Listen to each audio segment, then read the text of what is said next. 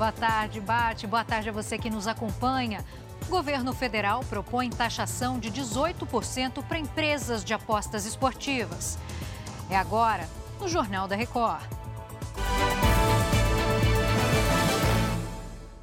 O governo federal publicou uma medida provisória para regulamentar as apostas esportivas. Quem chega agora é a Narla Aguiar, direto de Brasília. Narla, boa tarde.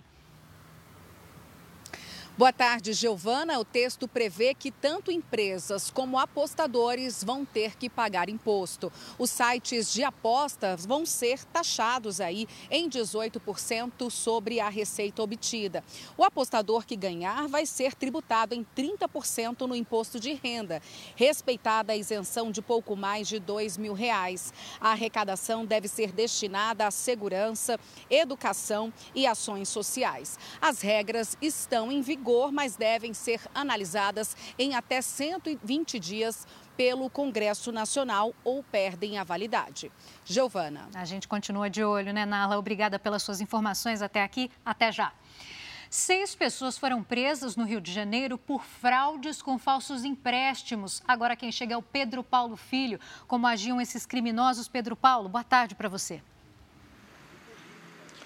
Oi, Giovana, uma boa tarde para você, boa tarde a todos. Olha, essa quadrilha roubava os dados das vítimas para fazer empréstimos, transações bancárias e também compras com cartões de crédito.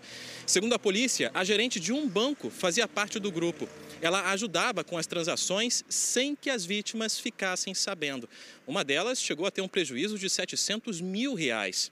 Bom, além das prisões, também foram cumpridos 12 mandados de busca e apreensão e agora a polícia vai analisar todo esse material apreendido. Giovana. Obrigada pelos detalhes, Pedro Paulo.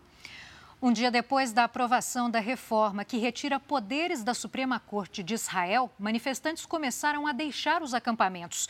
Os protestos duraram mais de sete meses, mas não puderam impedir que o projeto virasse lei. O governo de Benjamin Netanyahu promete dialogar com a oposição sobre a reforma que dá o direito ao parlamento de rever decisões da Suprema Corte. Ontem, uma motorista avançou contra manifestantes, deixando três feridos. Eu volto daqui a pouco com mais informações. Até já!